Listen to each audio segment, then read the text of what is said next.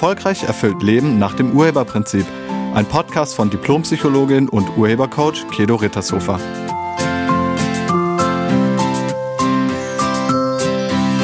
Hallo, herzlich willkommen und schön, dass du da bist. In dieser Folge spreche ich über das dicke Fell. Und ich spreche über die sogenannte Empfindlichkeit, wie ein dünnes Fell entsteht und wie du zukünftig entspannt bleibst und nichts mehr so schnell persönlich nimmst. Also dir ein dickeres Fell zulegen kannst. Wie ist das bei dir? Wünschst du dir auch manchmal ein dickeres Fell? Wünschst du dir nicht so empfindlich zu sein und nicht so schnell eingeschnappt oder beleidigt zu reagieren? Wünschst du dir innerlich gelassen zu bleiben, wenn jemand dir gegenüber Kritik äußert oder irgendeine komische Bemerkung macht? Wenn ja, dann ist dieser Podcast genau richtig für dich. Und wenn nein, hör ihn dir trotzdem an, könnte interessant für dich sein. Ein dickes Fell zu haben bedeutet übrigens nicht, dass man nichts mehr fühlt. Es heißt nur, dass man nichts mehr persönlich nimmt. Also für alle, die Angst haben, ihre Sensitivität oder Sensibilität zu verlieren, dem ist nicht so.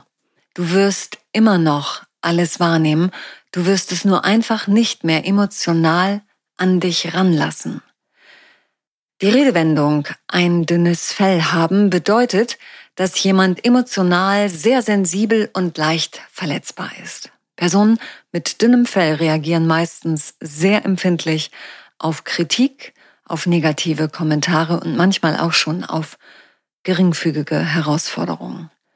Sie nehmen sich die Dinge extrem zu Herzen und fühlen sich schneller angegriffen oder verletzt im Vergleich zu jemandem, der ein dickeres Fell hat und somit emotional robuster ist. Und nochmal ganz deutlich, Emotionale Sensibilität ist nicht negativ. Sie hat auch positive Eigenschaften wie Empathie und ein tiefes Verständnis für andere.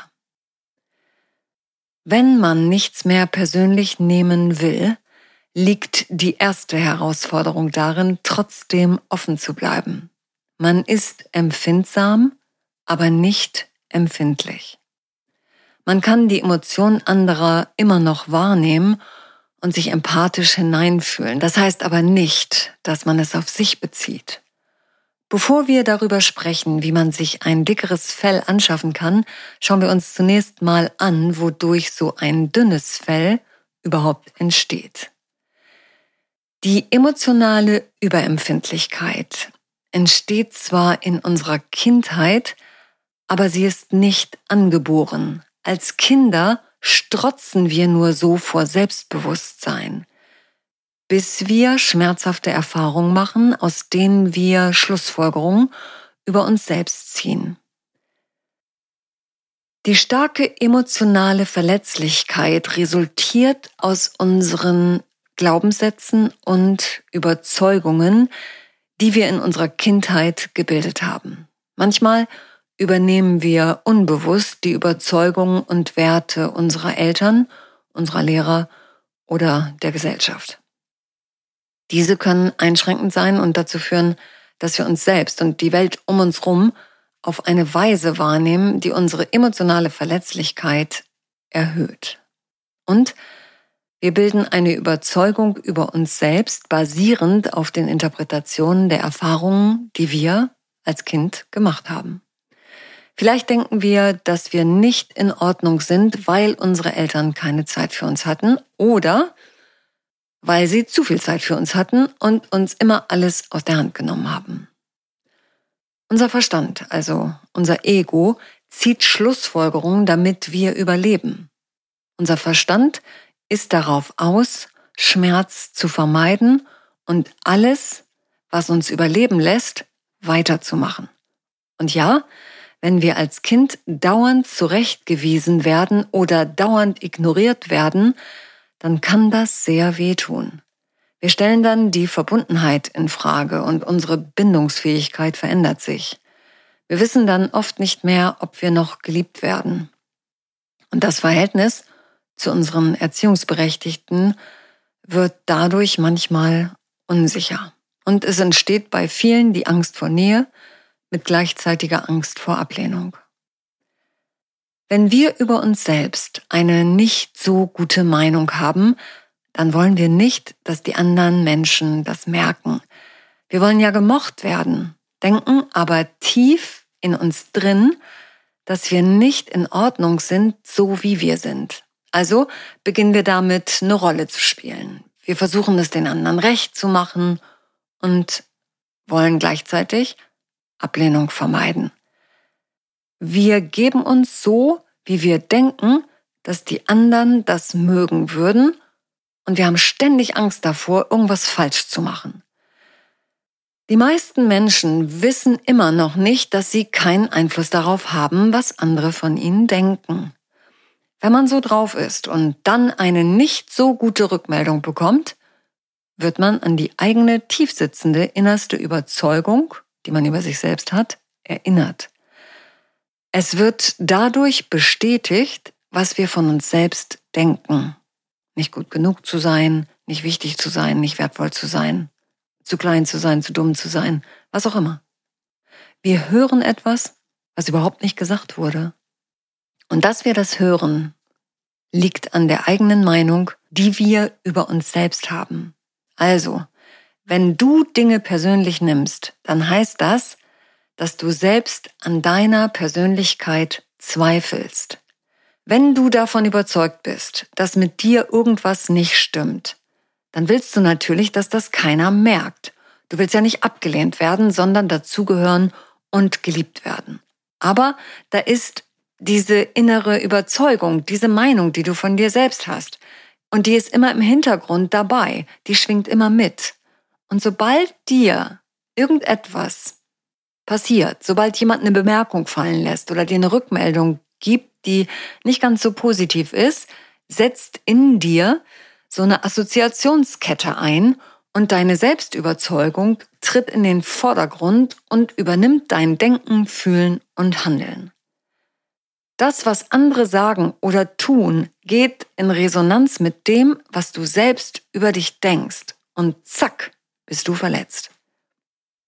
Und dann geht's los. Das Gedankenrasen und die harte Selbstverurteilung und die harte Selbstbestrafung. Jemand hat mal gesagt, wenn man Dinge schnell persönlich nimmt, dann nimmt man sich persönlich zu wichtig.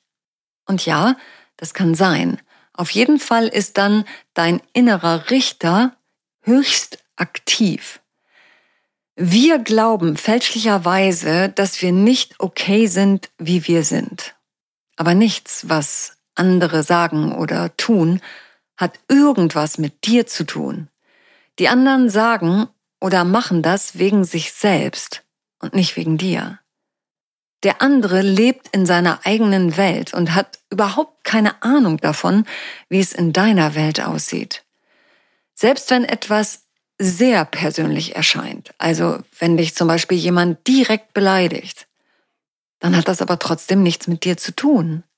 Das, was andere tun und die Meinung, die sie von sich geben, entspricht ihrer eigenen Welt.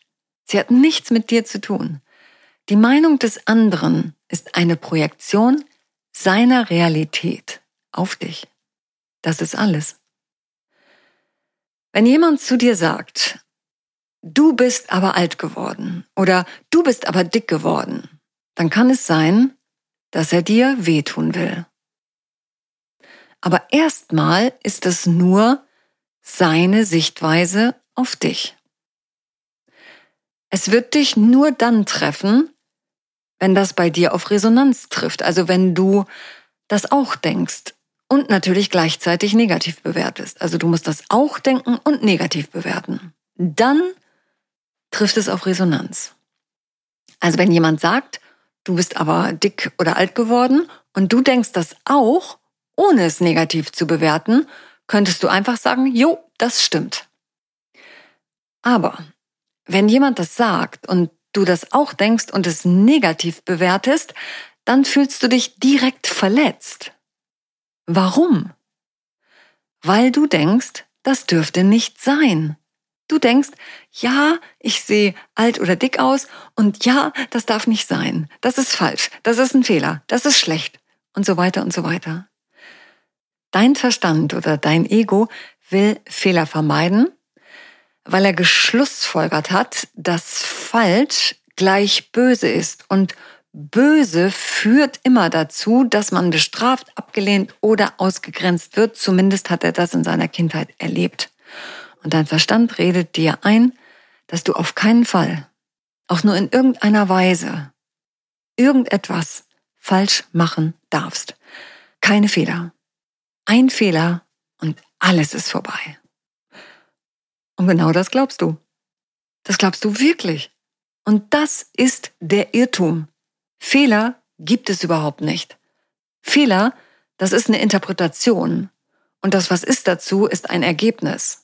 Meistens ein Ergebnis, was uns nicht gefällt. Es sind nur Ergebnisse. Und Ergebnisse dienen uns als Erkenntnismöglichkeiten.